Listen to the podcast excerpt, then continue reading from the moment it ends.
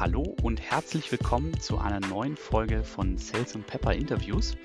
Heute wieder mit eurem Podcast-Host, den Dominik, und ähm, einem neuen Gast hier bei mir. Und zwar habe ich mir heute die Lisa Rosa Bräutigam eingeladen, ähm, Founder und CEO von Nuvo.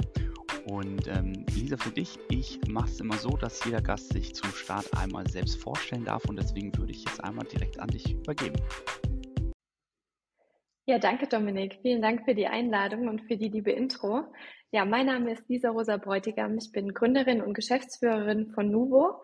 Ähm, Nuvo haben wir gegründet, um Unternehmen dabei zu unterstützen, Mitarbeiter zu Hause gesund und stylisch mit Büromöbeln auszustatten. Das klingt sehr spannend und zeitgerecht, muss ich sagen. Jetzt vor allen Dingen nach Corona, wo viele im Homeoffice arbeiten. Vielleicht erzählst du mal kurz, wie bist du überhaupt auf die Idee gekommen? Hm, tatsächlich war das Anfang 2020 im Rahmen des ersten Lockdown, ähm, saß ich saßen wir zusammen, also saß ich mit, äh, Freunden und Bekannten zusammen in einem Café und es ging darum, warum sind zu wenig Mitarbeiter oder auch, ja, Freunde zu Hause ausgestattet? Ich hatte nie ein Problem. Ich war nämlich zu in meinem früheren Leben Lehrerin und, äh, das heißt, ich war immer halbtags in meinem Büro und hatte deshalb auch keine Probleme, als es jetzt hieß, äh, jetzt geht's Fulltime ins Homeoffice, also ins Zwangs-Homeoffice sozusagen.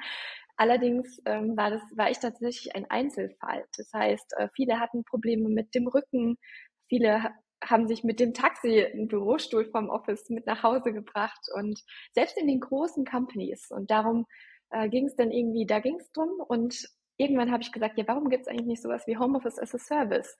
Also eine Company, die das ganze, diesen ganzen Hustle, weil das ist ein großes, äh, das ist ein sehr großer Aufwand für Unternehmen übernimmt. Und ähm, damals haben wir dann gestartet mit der Idee, Jobrat für Dienstmöbel zu sein. Also wir haben auch ein Leasing-Konzept dahinter, also eine Finanzierung, die es für Arbeitgeber eben attraktiv macht, Mitarbeiter zu Hause auszustatten und ähm, ja, wir, wir sind wirklich die Taskforce Homeoffice jetzt inzwischen und können jedes Problem lösen und übernehmen ja jede, jeden Punkt, der dabei anfällt.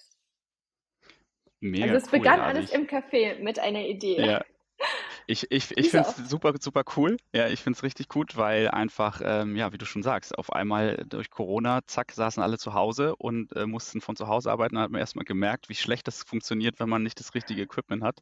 Ich kenne Kollegen, die haben monatelang von ihrer Couch gearbeitet zwischen Pizzakartons und Co. Ähm, also äh, ja, auf jeden Fall ein sehr, sehr zeitgemäßes Thema. Jetzt hast du gerade was erzählt, äh, und zwar, dass du vorher Lehrerin warst. Und zwar, wenn ich das richtig gesehen habe, ja, mehrere Jahre sogar. Ähm, das fasziniert, fasziniert mich tatsächlich sehr, wie, wie, also für die, die äh, Lisa nicht sehen, Lisa ist auf jeden Fall auch noch eine junge Frau. Das heißt also jetzt nicht, äh, sage ich mal, die klassische 60-jährige Lehrerin, die man sich vielleicht gerade vorstellt. Deswegen vielleicht erzählst du mal kurz, wie dieser Sprung auch für dich, also ich glaube, wenn man als Lehrerin arbeitet oder generell im Schulsystem arbeitet, dann die Entscheidung zu treffen, ich mache mich jetzt selbstständig und dann halt auch noch in einem eigentlich ja komplett anderen Segment, ähm, Erzähl doch mal darüber, wie viel Aufwand war das für dich oder wie viel Überwindung vielleicht auch dann am Ende diesen Weg zu gehen? Ja, du sagst was Richtiges. Ähm, ich war verbeamtet auf Lebenszeit seit siebeneinhalb Jahren. Also ich bin relativ schnell verbeamtet worden ähm, nach dem Referendariat und ja, habe dann ganze sieben Jahre oder ja siebeneinhalb Jahre als Lehrerin auch gearbeitet, war Korrektorin und war auch in der Lehrerausbildung tätig. Das heißt, ich habe relativ viele Wechsel innerhalb meines meiner Position oder innerhalb meines ähm, Bereichs durchgeführt oder ja, ich, ich habe einfach sehr viel Spaß dran gehabt, mich immer neuen Themenfeldern zu widmen. Ähm, Dennoch war es natürlich eine harte Entscheidung, beziehungsweise es war keine einfache Entscheidung, jetzt zu wechseln. Und viele fragen mich, wieso hast du das gemacht? Weil natürlich mit einer Verbeamtung auf Lebenszeit geht sehr viel Sicherheit ähm, mit einher und es, es war auch sehr viel Arbeit, das zu bekommen.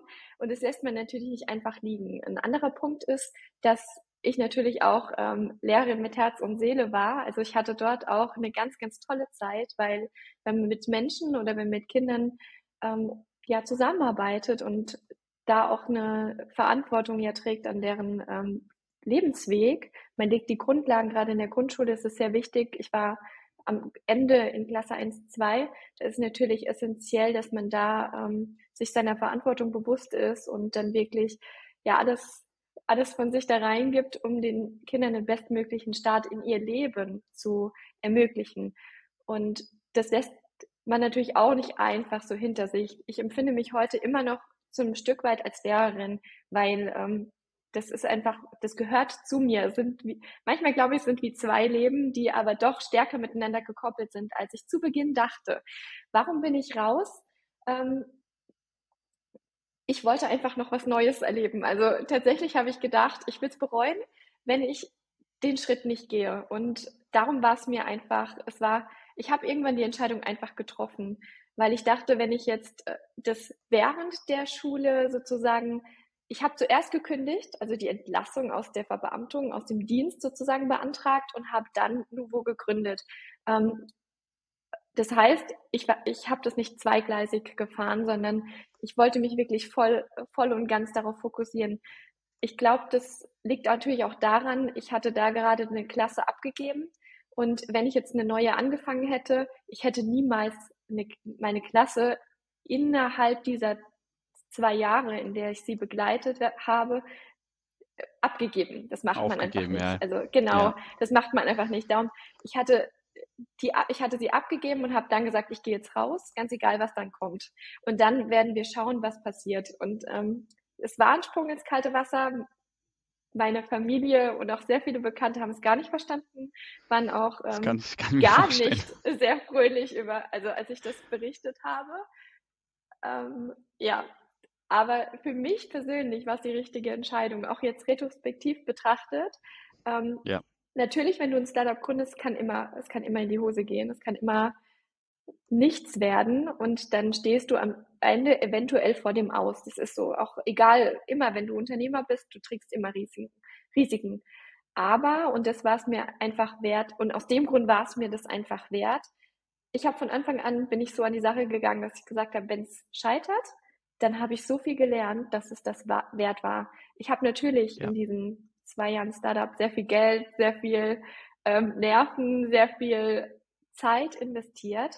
Aber das war ein Investment in meine persönliche Weiterentwicklung, in mein persönliches Lernen, weil ich habe sehr viel gelernt und ähm, ich habe so viele tolle Erfahrungen sammeln dürfen. Das war es tatsächlich wert. Das glaube ich dir. Jetzt äh, machst du, hast du ja gerade gesagt, das Ganze schon zwei Jahre. Wo, wo stehst du denn heute mit, sag ich mal, mit dem Unternehmen? Wie, wie groß seid ihr vielleicht schon? Wie, was sind so, ähm, ja, für dich so momentan vielleicht auch so die, die größten Challenges, vor denen du stehst? Ich glaube, jede Phase im Startup hat wieder neue Herausforderungen. Ganz zu Beginn ähm, der Start, weil du musst, ich, musst ja irgendwo anfangen. Es gibt viele Themen, die offen sind. Ähm, wir haben Anfang 2020 dann, nachdem wir, dann nachdem die Idee geboren war, gestartet und sind dann, ähm, haben dann allerdings erst im Januar 2021 gegründet. Woran lag das? Es gab einfach sehr viele Themen, dadurch, dass wir in einen neuen, in einen neuen Markt reingegangen sind, als First Mover sozusagen, hatten wir sehr viele Themen, die geklärt werden mussten. Zum Beispiel mit dem Finanzamt, ähm, mussten wir Präzedenzfälle schaffen, um nicht in geldwerten Vorteil zu rutschen. Dann mussten wir Leasingpartner finden, die mit uns ähm, Büromöbel in Kurzzeitleasing überhaupt anbieten. Das heißt, da gab es einfach sehr, sehr, sehr viele Herausforderungen und es war zu Beginn gar nicht sicher, ob wir die Lösung, wie sie, wie sie uns vorschwebt, dann auch wirklich umsetzen können. Deshalb haben wir die GmbH erst im Januar 2021 gegründet und auch ähm, eine andere Herausforderung war ganz klar, ja, ich habe es schon erwähnt, wir waren neu in einem neuen Marktumfeld, waren da Wegbereiter eigentlich äh, so gesehen. Das bringt natürlich mit sich, gerade in der Pandemielage, dass Firmen sehr vorsichtig sind, weil es fehlten natürlich auch die Datenpunkte. Wir konnten zu Beginn nicht sagen, wollen die Mitarbeiter wirklich auch post-Covid hybrid arbeiten? Oder sagen dann alle, mhm. ich habe genug von Homeoffice, gehe zurück ins Office. Das heißt, diese ja. Entscheidung kann, können, also es ist so eine Entscheidung, hybrid zu gehen, remote first zu gehen, geht immer mit einem unternehmerischen Risiko einher. Ähm, das heißt, da brauche ich als Unternehmen ganz einfach Datenpunkte. Und äh, wir dachten, die, das, wenn ich so offen und ehrlich sein kann, in den ersten ja, dann anderthalb Jahren bis Dezember letzten Jahres, würde ich sagen, oftmals, dass unser Modell irgendwie nicht, nicht, nicht, noch nicht den perfekten Fit hat.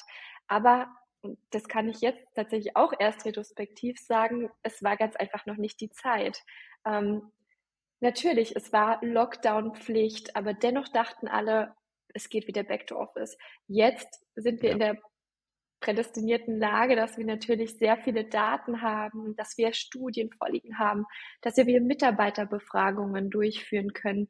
Und die sprechen branchenunabhängig eine Sprache. Und zwar, dass es eben nicht back to office geht, sondern dass diese hybride Welt gekommen ist, um zu bleiben. Auf ja. diese Vision äh, haben wir voll und ganz gesetzt, aber es war natürlich äh, in gewisser Weise ein Glücksspiel. Ja, absolut. Ich, ähm, ich finde das super spannend, auch die Entwicklung der letzten zwei Jahre zu sehen, weil ich glaube, natürlich jeder hatte so seine Herausforderungen auch in dieser Zeit. Und ähm, ich war schon immer einfach ein Riesenfan von diesen neuen Arbeitswelten und, und arbeite deswegen halt schon seit Jahren in Startups einfach, weil natürlich da schon immer der Freiraum und Entscheidungsfreiraum, den man hatte, größer war als jetzt bei einem mhm. normalen, sage ich mal, Konzern. Ähm, und trotzdem auch hier, sage ich mal, in der Startup-Welt gab es trotzdem noch eigentlich diese sehr alten Verhaltensmuster mit, du musst von Montag bis Freitag ins Büro kommen und ne, man muss sich melden. Und jetzt arbeite ich halt für eine dänische Firma. Die haben natürlich nochmal ein ganz anderes Verständnis von, von Arbeit, sage ich mal, oder wie die Arbeitswelt auszusehen hat ähm, und sind da sehr, sehr weit, sage ich mal, im Vergleich jetzt vielleicht zu anderen Firmen in, in Deutschland zumindest. Ähm, und deswegen ist finde ich dieses Thema einfach ein sehr, sehr spannendes. Ähm, wir haben zum Beispiel ähm, seit Anfang diesen Jahres ein sogenanntes Flex Benefits Budget für jeden Mitarbeiter mhm. eingerichtet. Das heißt, ähm, das sind, ich glaube, 2700 Euro im Jahr, die jeder einzelne Mitarbeiter, wow. egal ob Praktikant bis zum Ziellevel quasi zur Verfügung hat und ausgeben kann, für was er will. Und da haben wir zum Beispiel auch, auch wie ähnlich so ein Portal, wie ihr es, sage ich mal, betreibt und dass da halt dann alle Partner gelistet sind und da findest du halt dann alles vom Bürobedarfsmitteln äh, über Massagen und so weiter und so fort, dass der Mitarbeiter sich quasi genau das holen kann, was er braucht, um am besten arbeiten zu können. Und ich habe mir zum Beispiel auch Homeoffice-Equipment gekauft. Ähm, allerdings halt einfach online irgendwo mir selber rausgesucht bei, bei irgendwelchen Portalen, ähm, weil wir halt dann noch keine Partner hatten und fänd, hätte das eigentlich richtig toll gefunden, wenn wir so einen Partner gehabt hätten, weil dann hätte ich nämlich nicht die, die klassischen äh, Büromöbel, sag ich mal, und Ikea durchforsten müssen, sondern hätte vielleicht auch was, was Gutes für meinen Rücken tun können. Ähm, deswegen, du sagst es. Ähm, du sagst was Wahres. Ja, sehr, Darum, ja, darum sehr, sehr ist es ja auch so wichtig. Ähm, wegen, ja du, du hast angesprochen, es ist, ein, es ist ganz klar für Mitarbeiter ein Benefit, aber es ist noch ein viel stärkere, noch viel stärker ein Gesundheitsthema. Ähm, darum ja. die Unternehmen, mit denen wir arbeiten, sehen das Ganze tatsächlich als Gesunderhaltung der Mitarbeitenden. Und das zahlt sich aus. Darum gibt es ja auch so Richtlinien wie die Arbeitsstättenverordnung, Arbeitsschutzgesetz, weil das ganz einfach einen, einen Impact hat auf ähm, Fehltage, auf Fehlzeiten, Ausfallzeiten der Mitarbeitenden und zwar ganz direkt. Äh, was auch sehr spannend ist, wir betreiben ja auch die Nuvo Academy.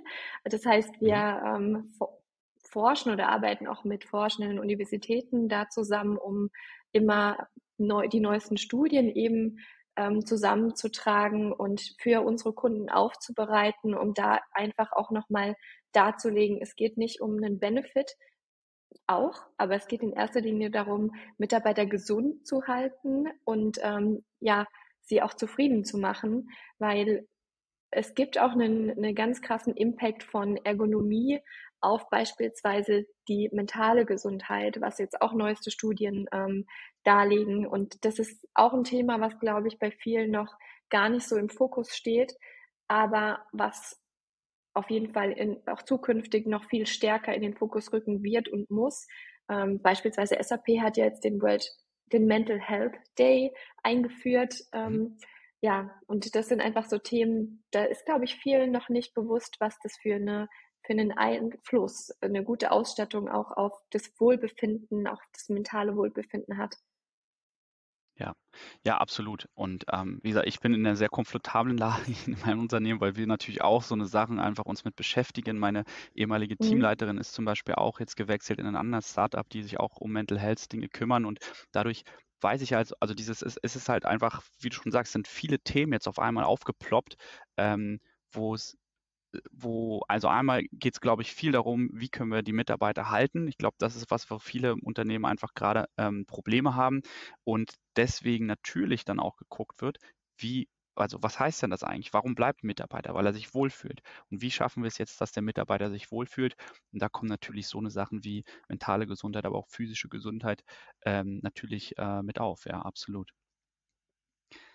Jetzt hast du ähm, vorhin noch einen eine Sache gesagt, die, ähm, die bei mir hängen geblieben ist, und zwar, dass du, als du die Entscheidung getroffen hast, ähm, dich von deiner Verbeamtung für die Gründung zu entscheiden, ähm, dass es für dich schon ein großer Schritt war, aber du das Gefühl hattest, du wolltest was oder du wolltest es nicht bereuen, es später nicht getan zu haben. Und das Mhm. ist was, was ich sehr, sehr nachempfinden kann. Ich bin auch jemand, der sich viel mit solchen Themen beschäftigt und oft denkt, okay, was machst du denn eigentlich so? Was fängt man mit seinem Leben eigentlich an? Und ähm, jetzt hatte ich einen Post von dir gesehen und zwar von dem Buch, was du gelesen hast von John Strelecki. Das habe ich nämlich auch gelesen. Das Café am Rande der, äh, der Welt. Ich Und dachte schon, ähm, dass da du wäre jetzt meine Frage. Genau, da wäre jetzt meine Frage, war das der Grund, dass du dann am Ende die Entscheidung oder dich dir diese Frage gestellt hast? Also hatte das was damit zu tun o- oder ähm, war das dann später, dass du das Buch gelesen hast? Nein, äh, tatsächlich habe ich das Buch im Entscheidungsprozess gelesen, weil es war tatsächlich ein Entscheidungsprozess. Ähm, wenn man vom familiären Umfeld das Feedback bekommt, macht das auf keinen Fall, dann ist es natürlich was, was man sich zu Herzen nimmt. Und dann muss man ähm, ja mit sich selbst so ein bisschen, würde ich sagen, vors Gericht gehen und in sich selbst hineinhören und sich fragen, ja, was bedeutet mir eigentlich Sicherheit? Wie wichtig ist mir Sicherheit? Oder auch diese Vorherbestimmung, ähm, dass ich genau weiß, was mache ich in zwei Wochen, in fünf Monaten, in zehn Jahren, in 30 Jahren. Das ist ja tatsächlich, wenn du verbeamtet bist, sehr vorhersehbar. Und da musste ich ganz einfach ehrlich auch zu mir sein. Ich war, glaube ich, die Person, die sich am wenigsten darüber gefreut hat, als ich die Verbeamtung auf Lebenszeit dann in der Tasche hatte. Es war ein Ziel. Ähm, ich finde es, also ich persönlich brauche für mich auch immer Ziele, die ich mir definiere, die ich erreichen möchte. Und als ich das erreicht hatte, war es für mich eher das Gefühl, ich falle kurzzeitig in ein Loch, weil danach kam nichts mehr. Also ich hatte ja immer ich wollte den Uni-Abschluss mit einer sehr guten Note abschließen, um einen sehr guten Referendariatsplatz bekommen, zu bekommen. Dann wollte ich das Referendariat mit Top-Noten abschließen, um eben eine, eine, eine gute Beamtenstelle in einer guten Region zu bekommen, weil das ist ja alles auch nicht so einfach in, im Bildungssystem dann wollte ich, ähm, dann hast du die Verbeamtung auf Lebenszeit, das ist, geht auch mit einer Prüfung einher, dann wirst du quasi, dann hältst du ein Ranking, da wollte ich nämlich auch das beste Ranking. Und das waren immer Ziele, die du dir setzen kannst, auf das du hinarbeiten kannst. Und dann war irgendwie gefühlt nichts mehr. Also natürlich, es gibt immer kleine Ziele, aber so dieses, ähm, wo möchte ich beruflich hin, das war dann auf einmal weg. Und ähm, dann war ich tatsächlich ähm, bei, der, bei meinem Dienstherrn damalig und habe gefragt, ja, was kann jetzt noch kommen? Und äh, da hieß es ja, über den Rest können wir dann sozusagen am Ende der Karriere sprechen. Und das war für mich dann so der erste Bruch, wo ich wirklich dann auf dem Boden der Tatsachen gelandet war und dachte, soll es das jetzt gewesen sein? Natürlich, es kommen immer neue Kinder, es kommen neue Klassen. Es ist jeden Tag neu herausfordernd, das möchte ich gar nicht bestreiten. Ähm, und es ist ein sehr herausfordernder Job und ähm, dadurch, dass man mit Menschen, mit Kindern arbeitet, bekommt man auch sehr viel zurück. Es war, ja, das war nicht, dass mich fragen viele, ja, hat es dir keinen Spaß mehr gemacht? Das war es nicht. Das war es tatsächlich gar nicht. Sondern ich wollte tatsächlich einfach noch ähm, was Neues erleben. Und dann war ich, war es ein Prozess, in dem ich ja in den Austausch gegangen bin, dann auch mit, mit ähm, meinen besten, mit meiner besten Freundin beispielsweise. Und sie meinte dann zu mir, lies doch mal das Buch. Und weil natürlich kann dir keiner die Entscheidung abnehmen. Es gibt nicht die richtige oder die falsche Entscheidung. Die Entscheidung ist ja in dir. Das heißt, du musst selbst in dich herein hineinhören und ähm, entdecken, was möchtest du denn eigentlich? Und ich weiß noch, dass ich dieses Buch angefangen habe zu lesen mit der Hoffnung, wo, dass da die Antwort steht, schwarz auf weiß. Also und ich habe es gelesen und ich dachte, Lisa, was, was machst du genau? Je dünner dieses die Buch wurde, habe ich dann gedacht, okay, irgendwie habe ich das Gefühl, da kommt die Antwort nicht so wirklich. Ähm, aber im Prozess dann, als ich es gelesen habe, dann kam diese Stelle mit dem Schlüsselloch. Und ähm, da habe ich mich dann schon wiedergefunden, weil die, die, ich, wenn ich kurz für die, die das Buch nicht gelesen haben, ähm, da beschreibt er, man, viele Menschen schauen immer durch ein Schlüsselloch und sehen die Welt oder ja, sehen ihr Leben, wie es sein könnte, wenn oder wie sie sich wünschen würden. Und viele schauen immer permanent durch dieses Schlüsselloch, gehen aber niemals durch die Tür. Und am Ende deines Lebens wirst du niemals ähm, bereuen, dass du die Tür aufgemacht hast und dahinter war vielleicht nichts. Und du musst sie wieder schließen und musstest durch die nächste Tür gehen. Aber, und das hat mich dann natürlich, ähm, das hat mir dann natürlich in gewisser Weise die Antwort gegeben, du bereust, wenn du die Tür gar nicht aufgemacht hast. Weil du denkst dann immer, hast. was wäre, wenn. Und das ja. wollte ich nicht. Insofern hat mir das Buch tatsächlich was etwas geholfen. Natürlich gibt es dir keine Antworten, aber es hilft dir, deine Prioritäten irgendwie neu zu sehen oder auch deine, ja, was über dich selbst zu erkennen. Insofern, ich habe das im Prozess ja, tatsächlich absolut. gelesen und ähm, es hat mir weitergeholfen. Ja, ich, äh, ich habe es als Hörbuch tatsächlich gehört, äh, fand es auch ähm, super. Ich war sehr überrascht, weil ich es nicht auf dem Schirm hatte, auch mhm. wenn es ein Spiegel-Bestseller ist. Mhm. Aber ähm, die, die Meinungen gehen da, glaube ich, sehr auseinander bei dem Buch. Äh, auch noch wenn es wieder zu sehr an den Haaren herbeigezogen. Ich fand es damals auch sehr, sehr, sehr, sehr spannend, weil es halt genau, was du sagst, so viele Fragen, die einem, also ich glaube, wir, wir sind vom Typ Mensch, würde ich sagen, fast sehr, sehr, sehr, sehr gleich, äh, weil es sind so viele Fragen, die einem auch häufig, also auch bei mir, die ständig einem durch den Kopf schwören, so was, was macht man eigentlich, wo geht man lang? Ähm, und das war so ein Buch, was, ähm, was mir auch nochmal so ein bisschen die Augen geöffnet hat oder mir geholfen hat, einfach auch wieder ein bisschen selbstsicherer zu werden, wo, wo will ich eigentlich oder wie will ich sein? Ähm, und das fand ich, das fand ich schon sehr, sehr spannend. Jetzt haben wir schon eine Empfehlung, eine Buchempfehlung von dir bekommen. Ähm, wie sieht es denn generell bei dir aus? Du hast jetzt ja ähm, diesen Schritt gewagt. Du, du bist jetzt Founderin, ähm, du, du bist äh, eine weibliche Gründerin.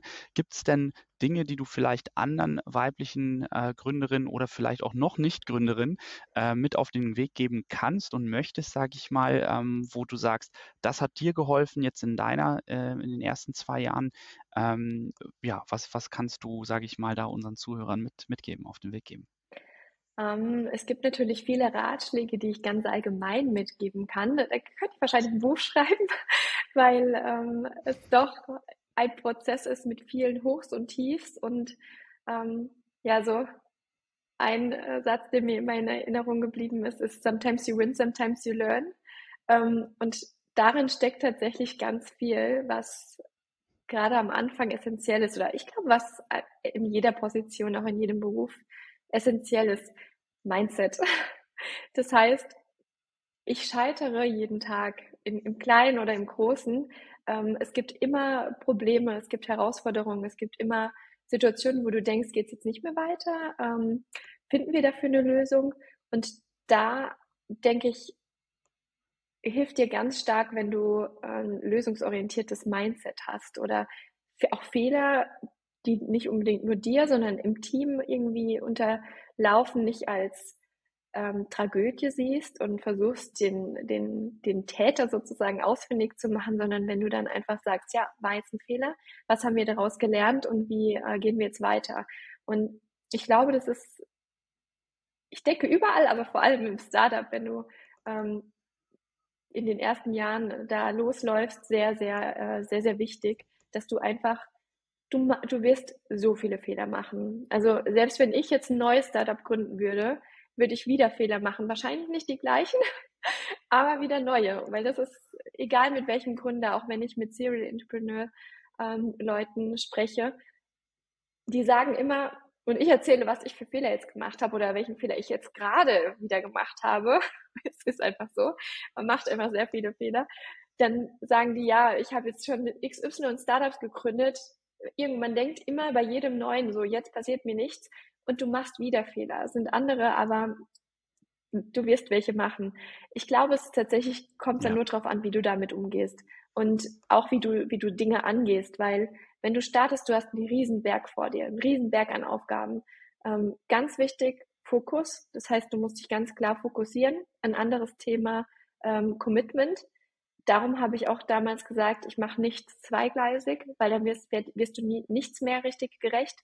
Und das war auch, glaube ich, die richtige Entscheidung, ähm, da einfach Full Focus ranzugehen. Und dann hast du eben auch die, äh, dir bleibt ja gar nichts anderes übrig, als so 100 Prozent daran zu arbeiten. Anders verzettelt man sich, glaube ich, auch und anders ähm, wird nichts. Also ich, mein, mein Tipp ist auf jeden Fall Fokus, 100 Prozent äh, sich auf die Sache ko zu committen und ähm, ja, mach dir nichts aus Fehlern, sondern siehst als Chance, es besser zu machen und fange einfach an.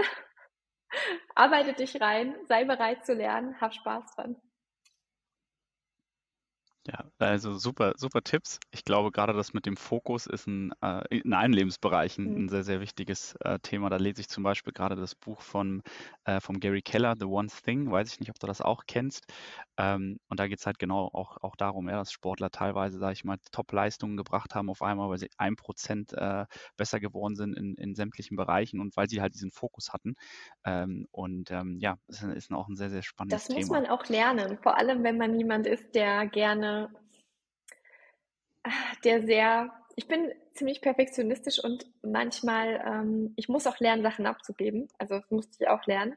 Und manchmal ähm, verwechselt man, äh, ich habe manchmal versucht, zu viele Sachen gleichzeitig zu machen, zum Beispiel mein, ähm, also mich so zu über ähm, alles sehr zu optimieren. Also zum Beispiel einen Workout zu machen und dabei noch einen, einen Podcast zu hören, um wirklich alles, äh, alles, äh, meine Zeit so bestmöglich zu nutzen. Und das muss ich sagen, habe ich jetzt im Gründungsprozess auch äh, gelernt oder auch, ja, doch gelernt, dass man manchmal auch einfach sich auf eine Sache fokussieren sollte und das dann einfach mit, mit, mit dem ganzen Körper, mit allen Sinnen äh, erledigen, oder was heißt erledigen? Genießen es ja dann vielleicht auch. Ein Stück ja, genau. weit, ja. Kommt drauf an, was ja. man macht, aber. Darum, ja. Sehr cool. Darum ist es ganz. Lisa, jetzt habe ich. Äh, ja, alles gut, alles gut. Ähm, ich wollte noch fragen, ähm, ich habe gesehen, dass du ja auch ähm, gut vernetzt bist, einfach auch mit anderen weiblichen Gründerinnen. Ich bin selber auch ein Riesenfreund von, von Netzwerken. Ähm, inwieweit hat dich das dann jetzt vielleicht auch in den ersten zwei Jahren weitergebracht und wie, sage ich mal, bist du da vorgegangen, dich auch vielleicht in, in dem Segment dann auch gleich direkt gut zu vernetzen? Ich komme ja, dadurch, dass ich aus dem Bildungsbereich komme, hatte ich kein LinkedIn. Und für mich ist tatsächlich LinkedIn die Netzwerkplattform im Karrierebereich oder im Businessbereich schlechthin äh, warum habe ich das so sehr zu schätzen gewusst, oder zu sehr zu schätzen gelernt? Ähm, ich bin ja, ich habe ja, bin ja gestartet mitten im Lockdown. Das heißt, es war sehr, sehr schwierig. Es, es war nicht möglich, äh, Netzwerktreffen zu besuchen, sich mit anderen Gründern persönlich auszutauschen. Und das war schon am Anfang sehr, sehr schwierig. Vor allem, wenn man eben aus einem, als Quereinsteiger aus einem, aus einer anderen Branche kommt und ähm, ja auch keine Erfahrung im Gründen mitbringt, da ist dein, dein Netzwerk schon essentiell oder beziehungsweise es kann sehr bereichernd sein. Das heißt, ich habe von Anfang an eigentlich LinkedIn als eine ganz tolle Möglichkeit ähm, kennengelernt, ein Netzwerk aufzubauen und Kontakte zu knüpfen mit, mit Menschen, die vielleicht gerade in einer ähnlichen Situation sind oder schon weiter sind, also die die Erfahrung schon mal gemacht haben. Ähm, ich denke gerade dieser Austausch mit äh, Gründern oder Gründerinnen aus den verschiedenen Stages von Startups ist wirklich essentiell, weil es ist für beide Seiten ein, kann das sehr fruchtbar sein, ein Win-Win eigentlich, weil viele ähm, ja einfach du hast noch mal andere Perspektiven und da habe ich LinkedIn tatsächlich als sehr wertvoll ähm, zu schätzen gelernt und habe mein Netzwerk dort auf, aufgebaut. Ähm, du meintest auch, wie ich Du hast es auch gefragt, wie ich ähm, das aufbauen konnte, oder? Genau. Genau, ja, also ich sag mal, das eine ist ja natürlich, dass man es machen möchte. Ja, jetzt kann ich dir aus eigener Erfahrung sagen, wenn man im Vertrieb arbeitet, dann ist es natürlich schwieriger, sein Netzwerk bei Foundern aufzubauen, weil man wird meistens relativ schnell aufge äh, abgeblockt, ja, wenn, wenn mhm. man äh, das, wenn die Leute das Gefühl haben, man möchte was verkaufen. Ähm, aber grundsätzlich glaube ich, und das ist jetzt zumindest auch meine Erfahrung mit dem Podcast, wenn man ähm, ja, wenn man offen auf die Leute zugeht, auch, auch über LinkedIn, dann ist es gar nicht so schwer, auch da sich sein Netzwerk aufzubauen, wenn man halt nicht unbedingt direkt einen Hintergedanken hat, ich möchte den Leuten irgendwas andrehen, Richtig. sondern ich möchte halt wirklich lernen von den anderen. Ähm, aber ja, wie, wie bist du da vielleicht auch vorgegangen und was, was waren so deine Erfahrungen dann auch? Was du sagst, ist tatsächlich essentiell, weil ich nutze LinkedIn nicht als Vertrieb, als Sales-Kanal. Also natürlich, es bringt mir was, weil es mir ähm, Aufmerksamkeit beziehungsweise unser Produkt ist, ist natürlich was, was Neues am Markt. Insofern bringt es mir ganz, ganz, ganz eindeutig was, wenn Leute mich wahrnehmen und dann vielleicht auch was über Nuvo herausfinden möchten. Das heißt, daran habe ich aber zu Beginn tatsächlich gar nicht gedacht. Ich dachte, ich habe es wirklich als Netzwerk ähm, Tool oder als, ja, als Netzwerkmöglichkeit genutzt, um Kontakte zu knüpfen und in den Austausch zu gehen auf Augenhöhe.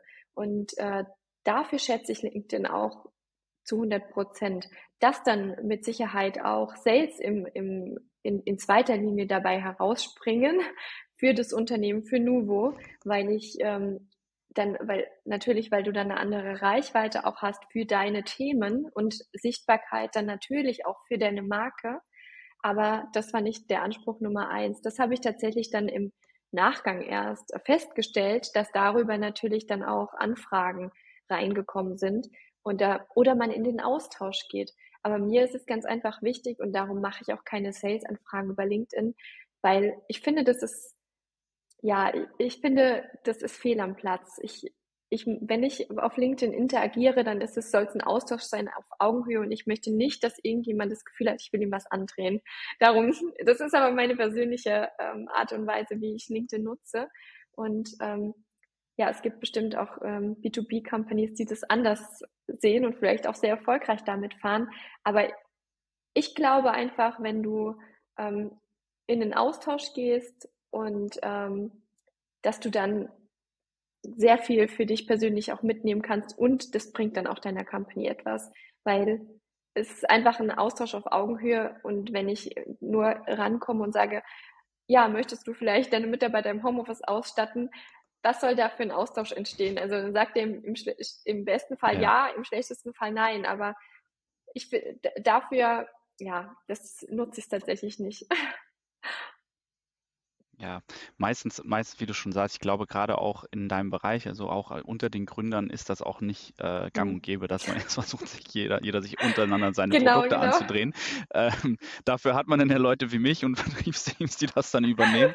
ähm, aber das ist, genau, ich glaube, dass, dass das, was du sagst, ist auch meine Erfahrung. Also ich habe äh, auch einige Kollegen hier und jeder, jeder nutzt das so ein bisschen mhm. unterschiedlich. Also ich habe Kollegen, die sind sehr aktiv und versuchen auch da direkt zu verkaufen, in Anführungsstrichen, und andere, die halt eher über einen Mehrwert, über Content, den sie generieren, halt einfach ihre Kontakte äh, knüpfen und sagen, hey, ich, ich brauche das gar nicht. Bei mir kommen jeden Monat drei, vier Anfragen so rein einfach.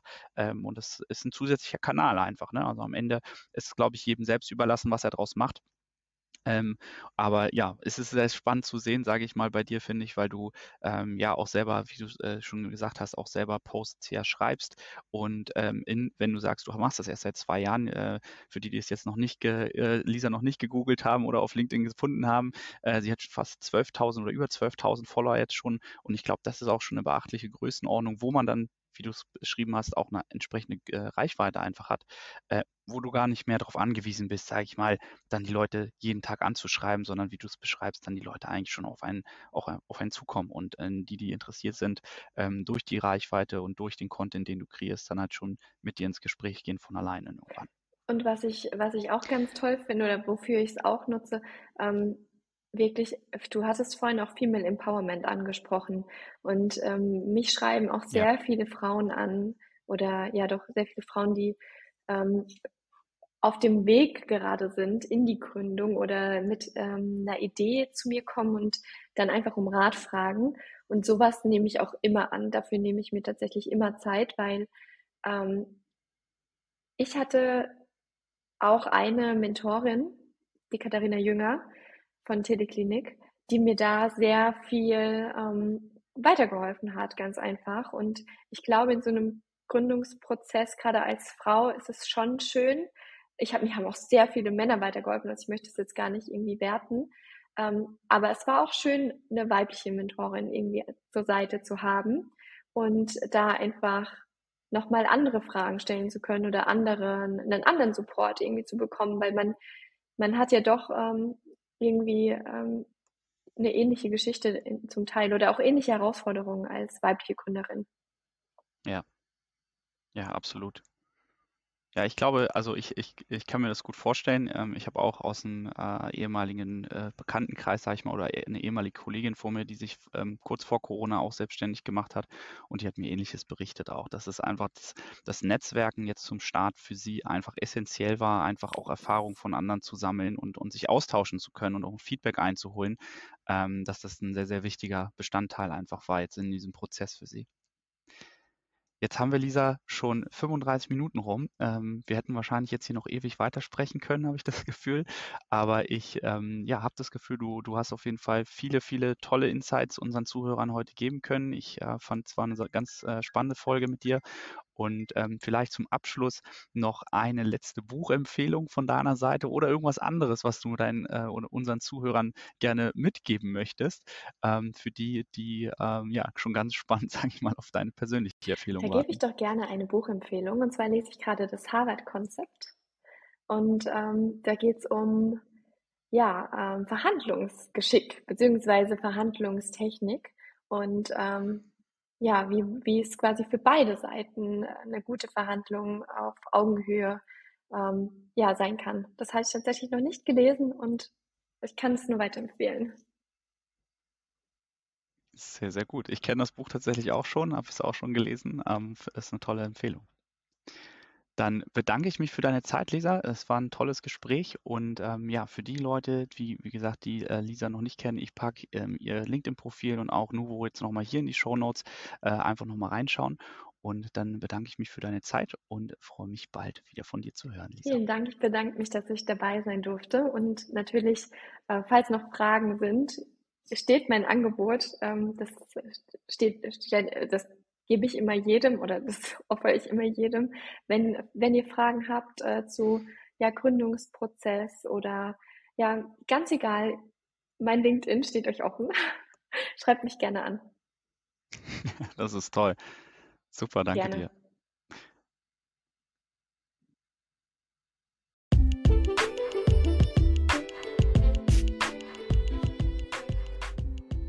Das war eine weitere Folge von Sales and Pepper Interviews. Wenn dir die Folge gefallen hat, freue ich mich über eine gute Bewertung von dir und damit du keine Folge mehr in Zukunft verpasst, einfach den Podcast abonnieren. Alle Infos zur Folge und Links zu Büchern findest du in den Show Notes und ich freue mich auf ein baldiges Wiedereinschalten von dir.